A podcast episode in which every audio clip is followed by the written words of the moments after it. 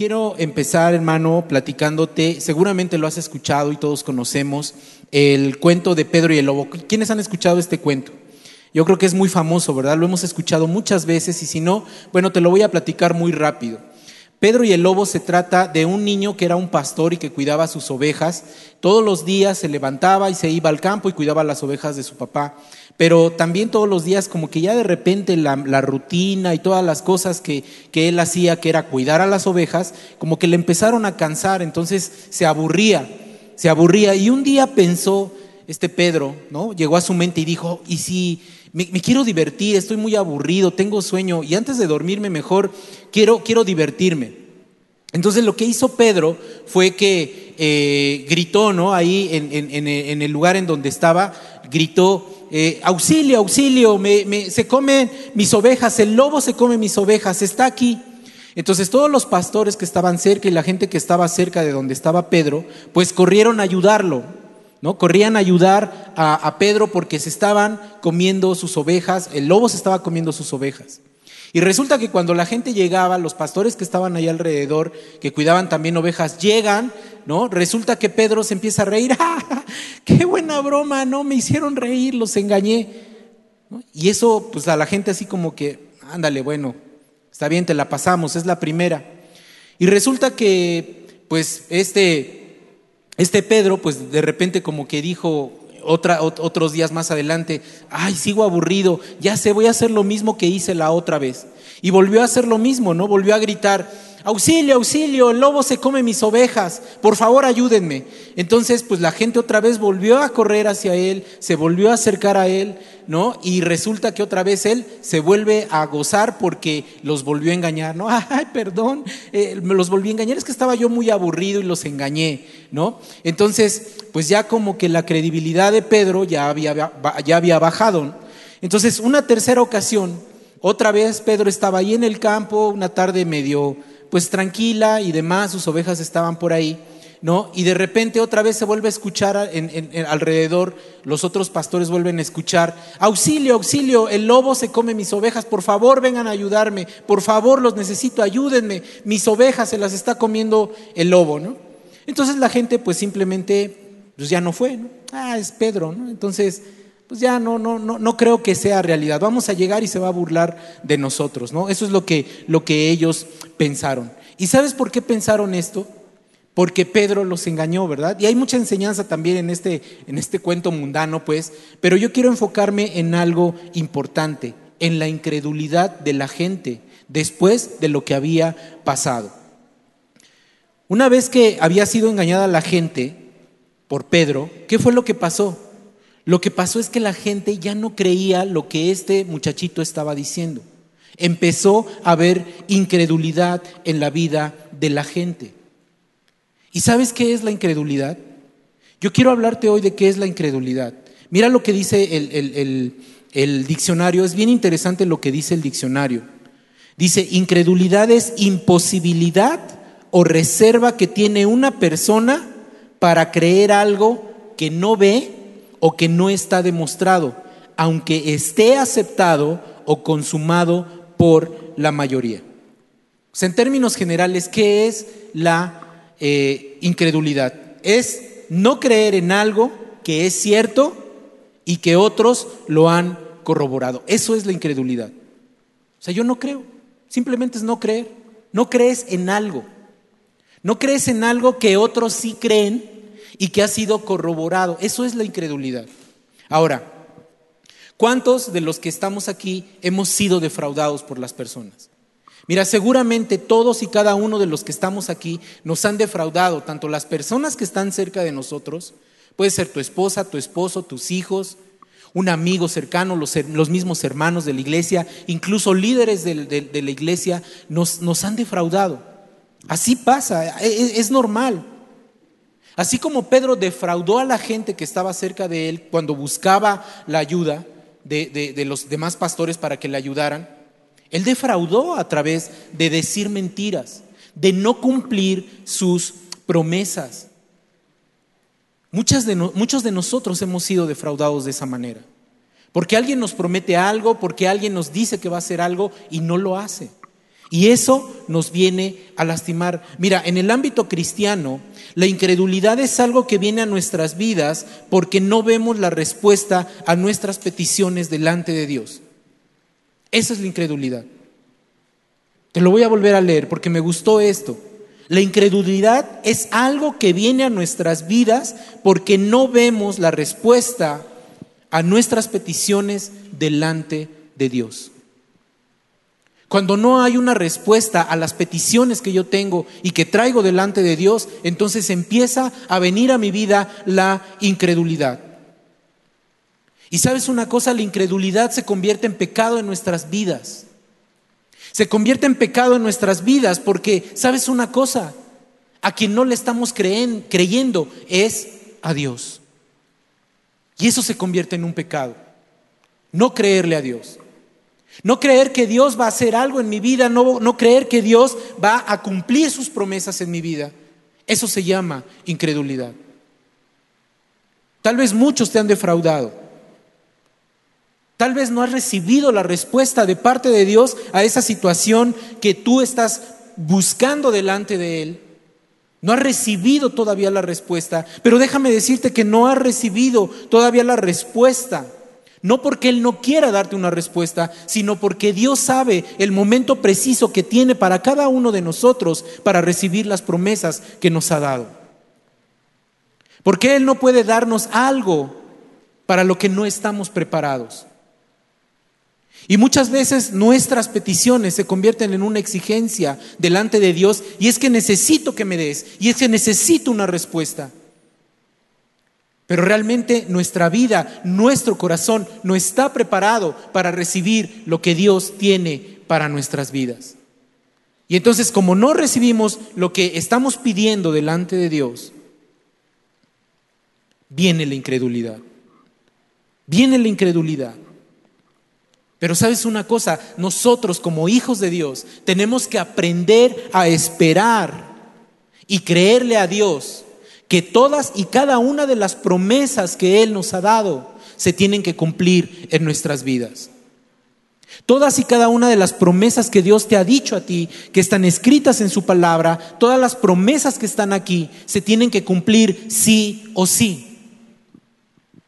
Y tienes que creerle a Dios. Mira, Tal vez alguien te dice, ya viene la respuesta a tu petición y esa petición o esa respuesta no llega. ¿Y entonces qué pasa? Te desanimas. Y alguien más te vuelve a decir, no, no, de verdad, mira, yo sé que Dios ya va a darte la respuesta a esa petición que tú tienes. Y entonces otra vez no vuelve a llegar esa respuesta y ¿qué pasa? Nos cansamos. Primero, te desanimas. Y luego te cansas. Y es natural, porque somos carne.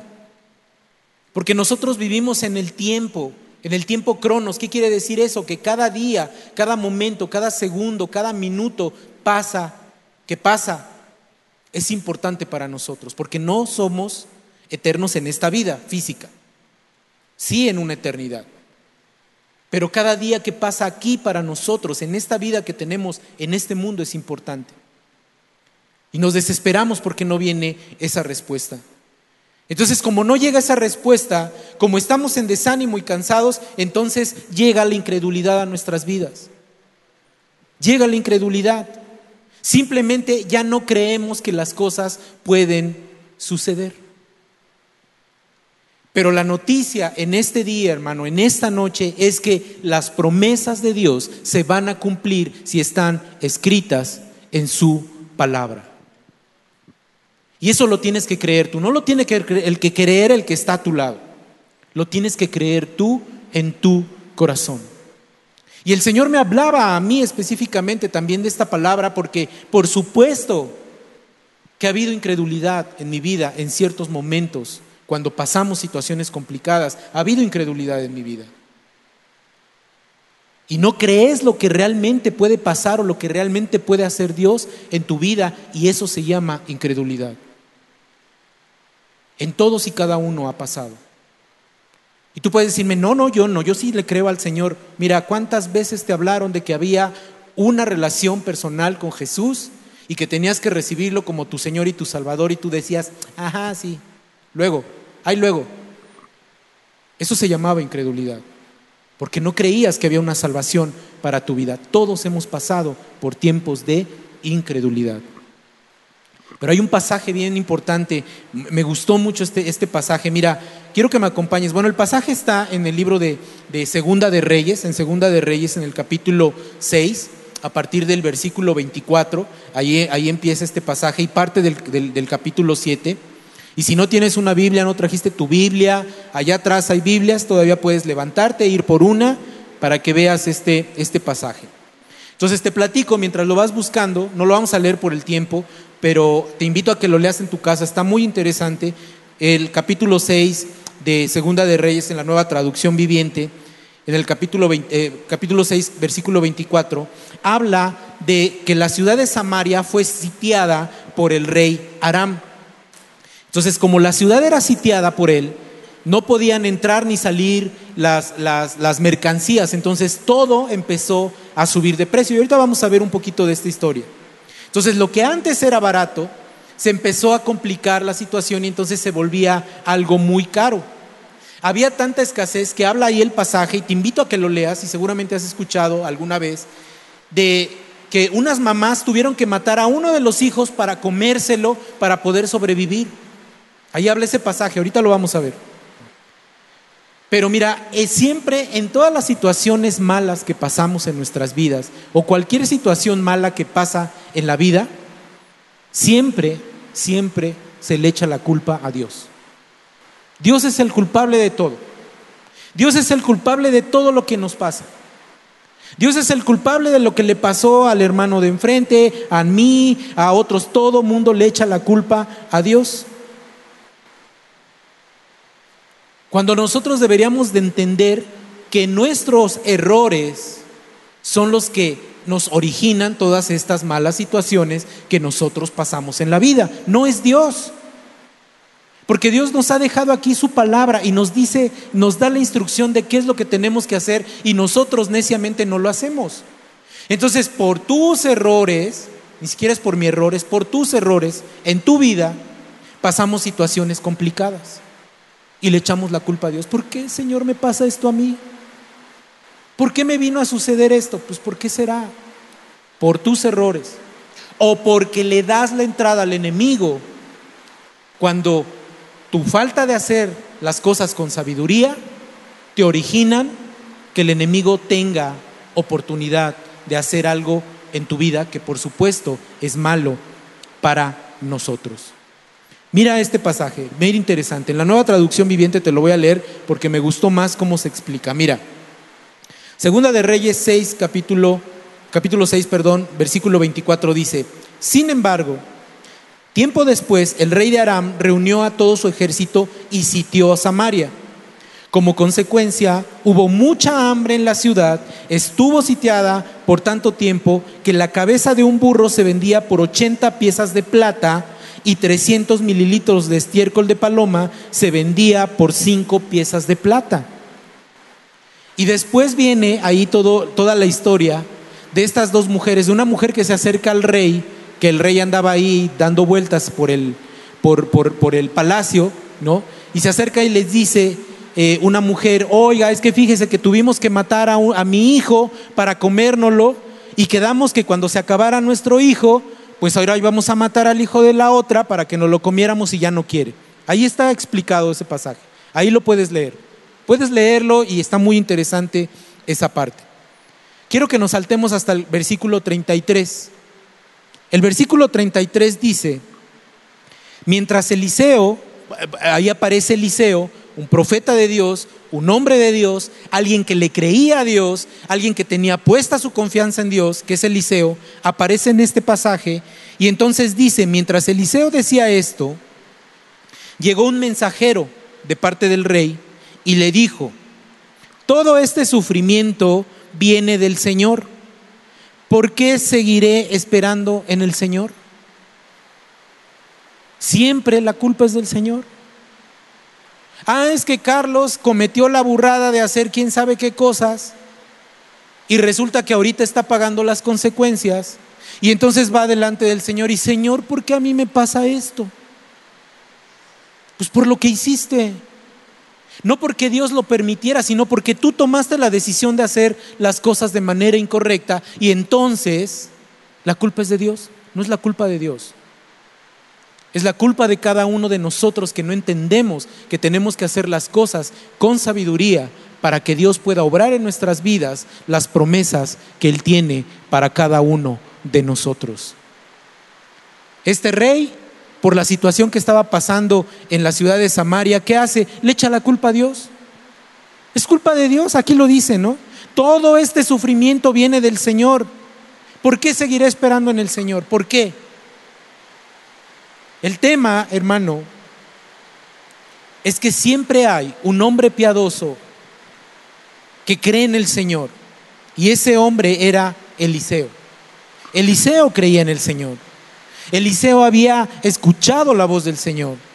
Y mira, es bien importante esto porque un hombre, un hombre o una mujer puede librar a toda una ciudad. Un hombre o una mujer puede ser el medio de salvación para miles de personas. Y, este, y en este caso, ese hombre piadoso era Eliseo.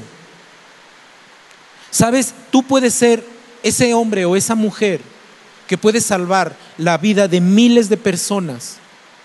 A lo mejor no físicamente te estoy hablando para que también puedas tener eso claro, sino que tu testimonio, lo que tú hablas, lo que tú predicas a otros que no conocen de Dios, puede salvar la vida de muchas generaciones. Tal vez tú le prediques a una sola persona, pero esa persona puede predicarle a un millón de personas, a mil personas, no lo sé. Pero tu vida puede ser ese punto que Dios puede usar para salvar la vida de muchas personas. Eliseo era un hombre que servía a Dios. Tal vez tú eres un hombre que sirve al Dios, a, Dios. Pero sabes, había un hombre que servía a Dios, pero también había un rey que era pecador, era un hombre que estaba completamente corrompido y su iniquidad era patente, era algo visible en el pueblo. Se hizo dioses falsos, adoraba a otros dioses y eso originó que el pueblo de Samaria lo siguiera y entonces el pueblo de Samaria también se convirtiera en un pueblo idólatra, en un pueblo que se había apartado completamente de Dios. Y sabes una cosa, por tal motivo empieza a suceder cosas en la vida de este pueblo y los otros pueblos los, los empiezan a oprimir. Y cuando tú te alejas cuando tú te alejas de Dios, lo que estamos haciendo es que empezamos a acarrear maldiciones a nuestras vidas y esas maldiciones te empiezan a oprimir. Y eso te sigue porque te apartas de Dios. Eso le pasó al pueblo de Samaria.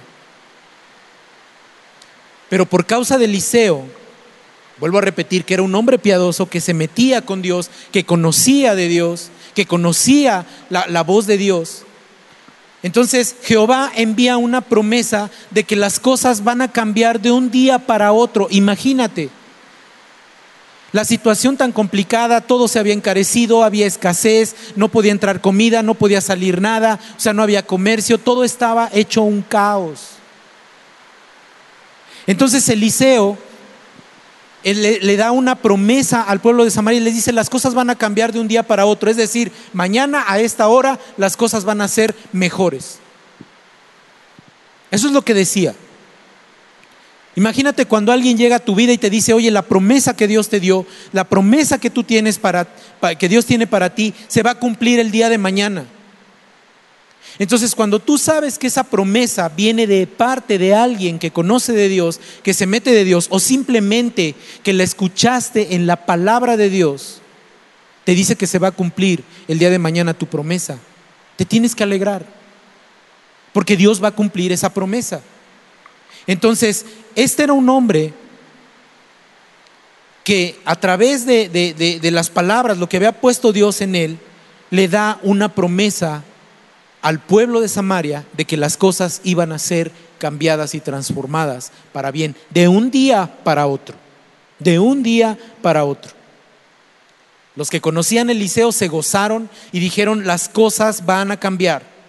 El, hambre se va a ir y vamos a tener lo suficiente, vamos a tener lo necesario, las cosas van a ser, van a volver a ser como antes y aún mejores, es lo que ellos creían.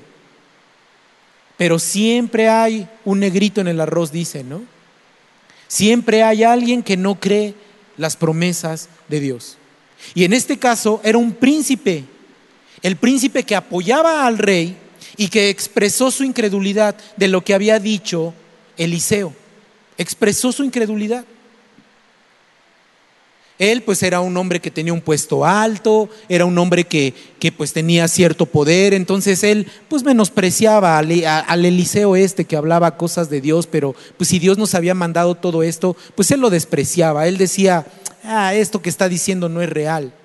Había incredulidad en este príncipe que ayudaba al rey. Y este príncipe lo que dijo fue, es, lo que dijo es, es imposible. Es imposible que, que, Dios haga esto, aunque Él abra las ventanas de los cielos, no va a pasar. Eso es lo que Él decía. Mira, acompáñame ahí en Segunda de Reyes en el capítulo 7. Te invito a que leas a partir del, capítulo 6, del 24 en adelante, y en este versículo, en, en el versículo 1 del capítulo 7, mira lo que dice este pasaje. Eliseo respondió una vez que escuchó eso, ¿no? Escucha el mensaje del Señor. Esto dice el Señor. Mañana a esta hora, en los mercados de Samaria, siete litros de harina selecta costarán apenas una pieza de plata y 14 litros de grano de cebada costarán apenas una pieza de plata. Estoy leyendo la nueva traducción viviente. Dice, el funcionario que atendía al rey le dijo al hombre de Dios, Fíjate lo que dice este incrédulo. Eso sería imposible. Aunque el Señor abriera las ventanas del cielo.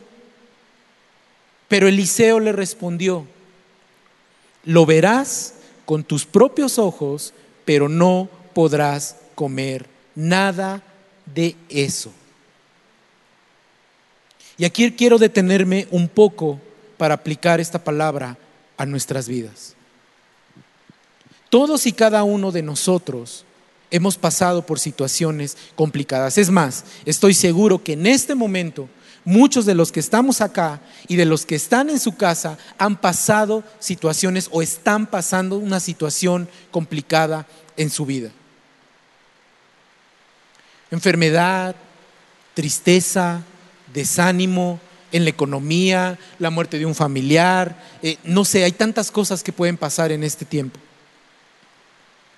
Pero sabes, así como el pueblo de Samaria, nosotros estamos sitiados por alguna situación en nuestras vidas y esta situación en nuestras vidas nos lleva al extremo y al grado de decir, no puedo más. Hay muchos que en este momento pudieran decir, yo ya no puedo más, ya no puedo, ya no puedo. Sin embargo, Dios tiene promesas para cada uno de nosotros. Y esas promesas nos las dejó en su palabra. La pregunta sería, ¿le crees a la palabra de Dios?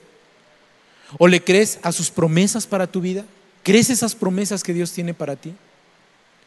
¿Realmente lo crees? Sea cual sea la situación, hermano, tenemos que creer en Dios. Tienes que creerle a Él. Mira, en este momento no va a venir un profeta como Eliseo y te va a decir que las cosas van a cambiar de un día para otro en tu vida. No va a venir un hombre así. Pero ¿sabes qué? Tenemos la palabra que es más confiable que cualquier hombre en este mundo. Y esta palabra nos dice que las promesas de Dios se van a cumplir en tu vida. Que la promesa de Dios que tú tienes se va a cumplir en tu vida. No necesitas que alguien venga a decirte que esta palabra se va a cumplir en tu vida.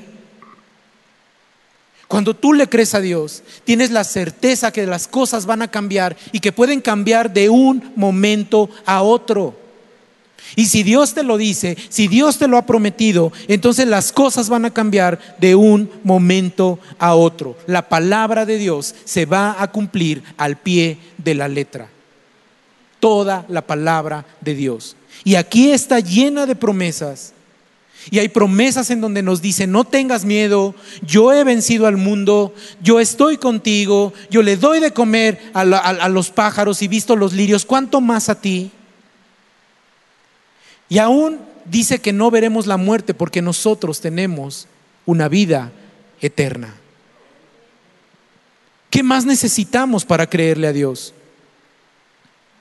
Pero sabes una cosa, también el enemigo te reta. También el enemigo está ahí.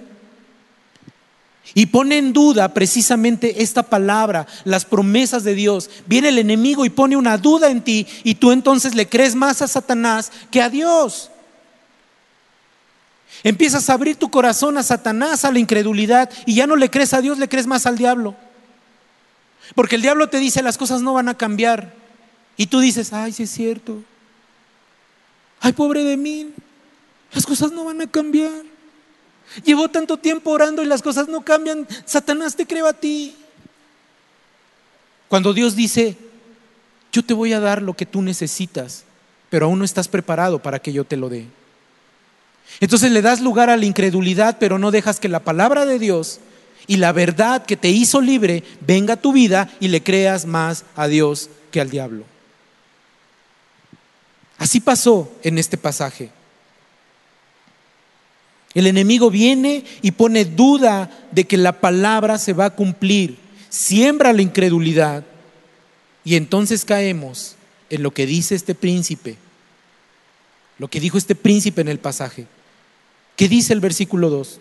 El funcionario que atendía al rey le dijo al hombre de Dios, eso sería imposible, aunque el Señor abriera las ventanas del cielo. Señor, aunque llueva ahorita, yo sé que las cosas no van a cambiar, porque no me quieres, Señor, porque me estás haciendo sufrir en esta situación en la que estoy. Nos tiramos al piso, ¿verdad? Pobre de mí, cuando Dios dice, yo estoy ahí y las cosas van a cambiar de un día para otro. En un momento las cosas van a cambiar. Entonces Eliseo, que era un hombre de Dios, un hombre de Dios que se aferra a la palabra como tú y como yo, o que deberíamos de aferrarnos a la palabra de Dios, debemos de decir, yo creo en que las cosas se van a cumplir en mi vida.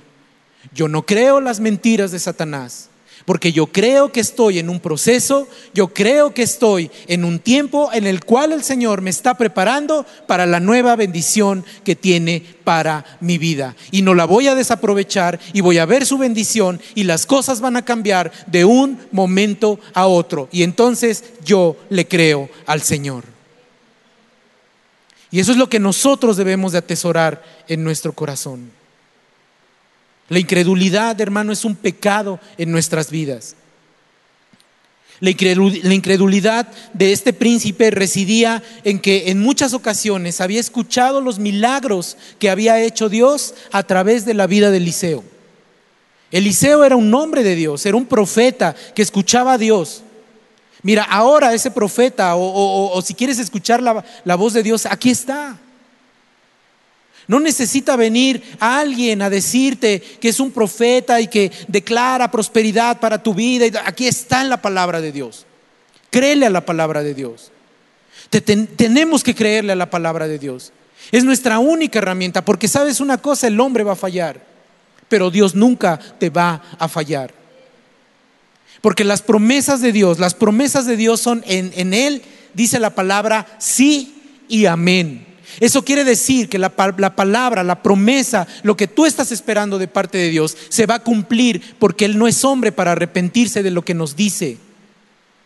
O yo te puedo decir, porque me levanté de ánimo, hermano, el Señor te va a bendecir y mañana vas a ser próspero y vas a ser sano en el nombre de Jesús y te puedo decir lo que quieras, porque me levanté de ánimo. Pero ¿qué dice la palabra de Dios? Yo le creo a la palabra de Dios. Yo no puedo seguir creyendo las mentiras de Satanás.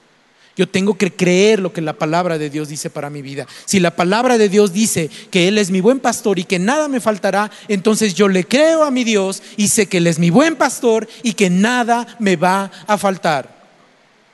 La palabra de Dios dice que yo soy sano porque Cristo a través de su sacrificio, de las llagas, por sus llagas fui sanado. Entonces yo le creo que soy sanado en el nombre de Jesús. Yo creo que lo que le pida, porque dice la palabra que lo que le pidamos en su nombre, en el nombre de Jesucristo, nos lo va a dar. Entonces yo le creo a Dios. Entonces empiezo a hacer a un lado la incredulidad. Es tanta la incredulidad de muchos el día de hoy por la situación que están pasando. Hay mucha incredulidad. Es que el mundo cada vez está peor, sí, pero Dios está conmigo. Porque Dios lo dijo, yo estaré con ustedes todos los días hasta el fin del mundo y todavía no llega el fin del mundo.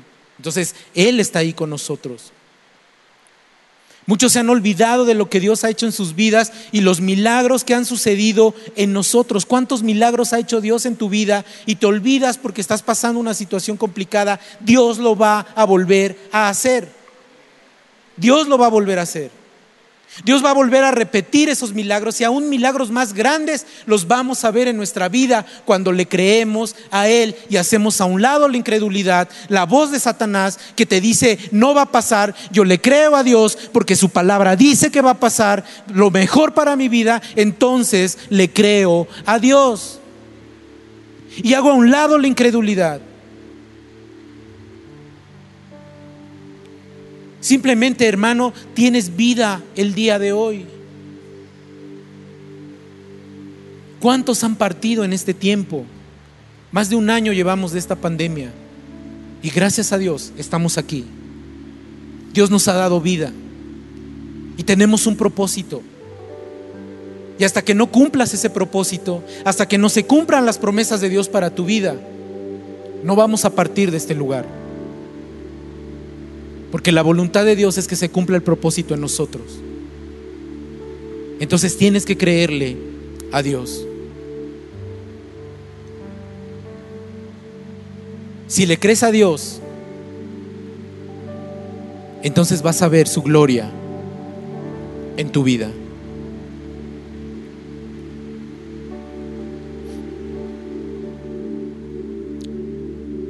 La incredulidad se forma en nuestras vidas o forma en nuestras vidas una duda. Mira, esto es bien importante, que se quede en tu corazón.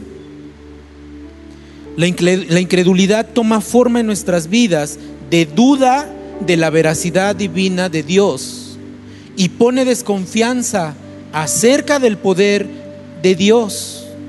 Pone en duda que las promesas de Dios se van a cumplir. La incredulidad te dice que Dios no podrá perdonarte.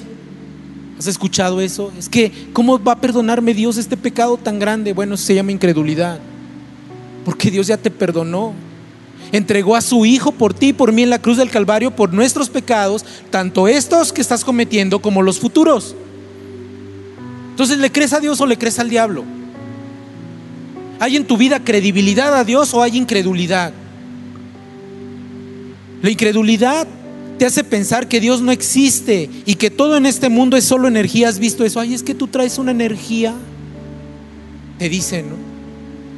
Es que la energía del sol nos llena. Es la vida que Dios te ha dado. Es ese sol que Dios creó con sus propias manos para que tú pudieras tener una vida plena.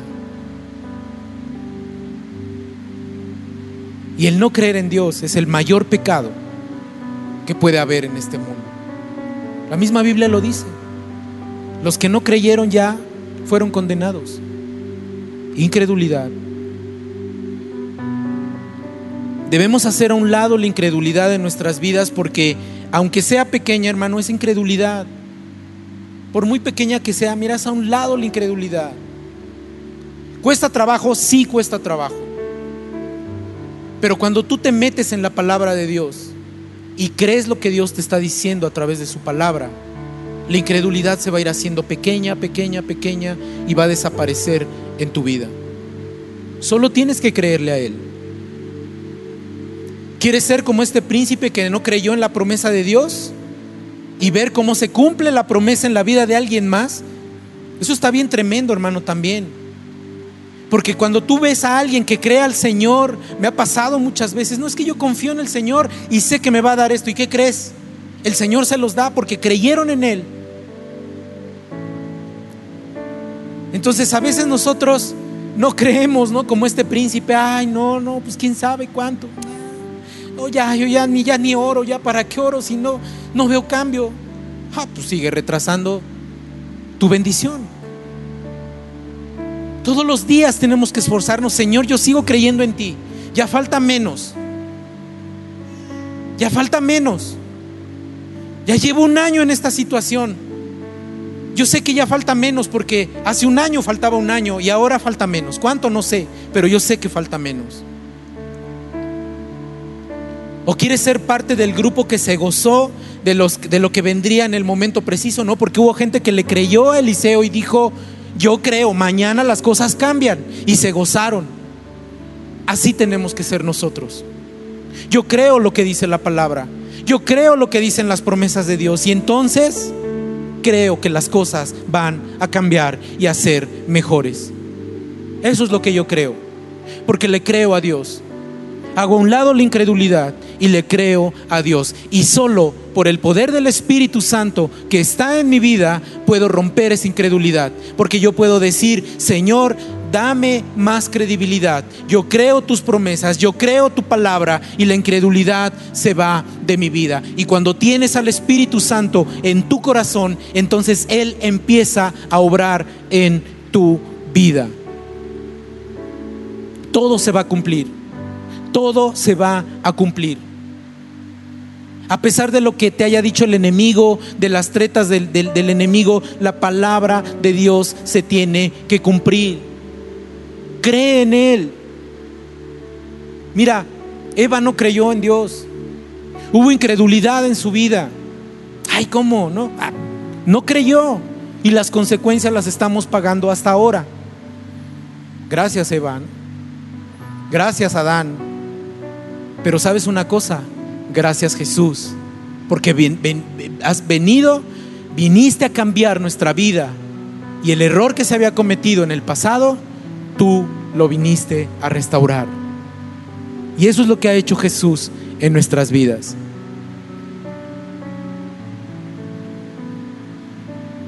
Voy concluyendo con esto. Segunda de Reyes, capítulo 7, versículo del 17 al 20. Acompáñame ahí. Te lo voy a leer. Dice, el rey asignó al funcionario que lo atendía para que controlara las multitudes en la puerta, pero cuando salieron corriendo, lo atropellaron y lo pisotearon y así el hombre murió. Ese príncipe incrédulo murió. Así que todo sucedió exactamente como el hombre de Dios lo había predicho cuando el rey fue a verlo a su casa. Todo va a suceder conforme a lo que está en la palabra de Dios. El hombre de Dios había dicho al rey, mañana a esta hora en los mercados de Samaria, siete litros de harina selecta costarán una pieza de plata y catorce litros de grano de cebada costarán una pieza de plata. El funcionario del rey había respondido, eso sería imposible aunque el Señor abriera las ventanas del cielo. Y el hombre de Dios había dicho, lo verás con tus propios ojos, pero no podrás comer nada de eso. Y así fue, las multitudes lo aplastaron y murió a la entrada de la ciudad. Todo se va a cumplir, todo se va a cumplir. Hoy quiero que medites en que a pesar de la situación en la que estás, en la que estés pasando, sea cual sea, tienes que confiar en Dios. Tienes que confiar en Dios. Debes hacer a un lado la incredulidad de que las cosas no van a cambiar, porque Dios nos ha dicho que las cosas van a cambiar. Porque nos ha dado vida y vida en abundancia, dice la palabra. Las cosas van a cambiar. No creas las mentiras del príncipe de este mundo, al final, hermano, dice la palabra que Él es el padre de mentira. Él te engaña. Créele a Dios porque la verdad nos hará libres, dice la palabra. Jesús lo dijo, la verdad, conocerán la verdad y la verdad los hará libres. Aquí está la verdad. Tú que no lees la palabra, tú que no haces tu devocional, aquí está la verdad y la verdad te hará libre. Solo tenemos que buscarla. El príncipe este no creyó y no vivió para disfrutar lo que había de venir en bendición para todo el pueblo, porque cuando las cosas cambian, la bendición no solamente es para ti, la bendición es para todos los que están a tu alrededor. Y si tú eres bendecido, los que están a tu alrededor serán bendecidos. Así que no dejes que el enemigo te robe esa bendición. Quita la incredulidad de tu vida. Haz a un lado la incredulidad. Y tal vez tú me digas, ¿cómo, ¿cómo identifico si hay incredulidad en mi vida? Termino con esto, hermano. Simple, es bien simple. Cuando ya no creas que Dios tiene algo bueno para tu vida y creas más en las cosas malas que estás pasando, ahí hay incredulidad. Y si tú no conoces de Dios, si tú estás escuchando este mensaje por primera vez y no conoces de Dios y has dicho que Dios no existe, que Jesús no existe o cualquier otra cosa, yo te digo, quites incredulidad de tu vida porque Jesús existe, es real, está a la diestra del Padre y Él aboga por nosotros y tenemos que creerle a Él. Cierra tus ojos, vamos a orar y vamos a entregarle a Dios esta incredulidad si hay o no hay en nuestras vidas. Si no hay, qué bueno.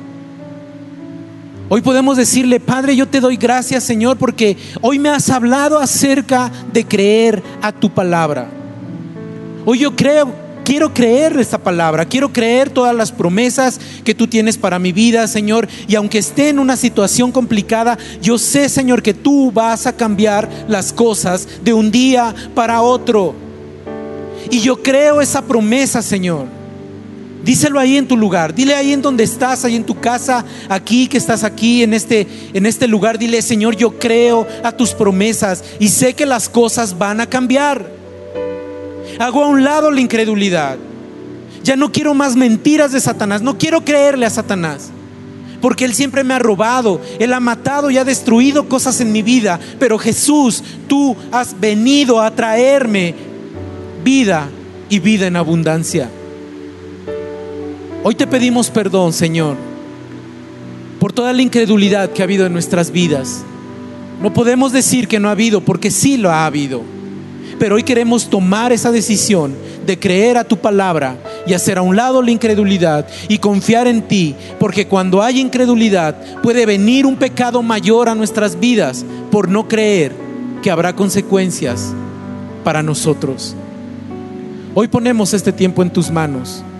Bendice, Señor, la vida de cada uno de los que estamos escuchando este mensaje, Señor. Habla nuestras vidas y que podamos, Señor, aferrarnos a tu palabra y que se va a cumplir en nosotros. En el nombre poderoso de Jesús. Amén y amén. Hermano, esto es lo que el Señor tenía hoy para ti. Que Dios te bendiga.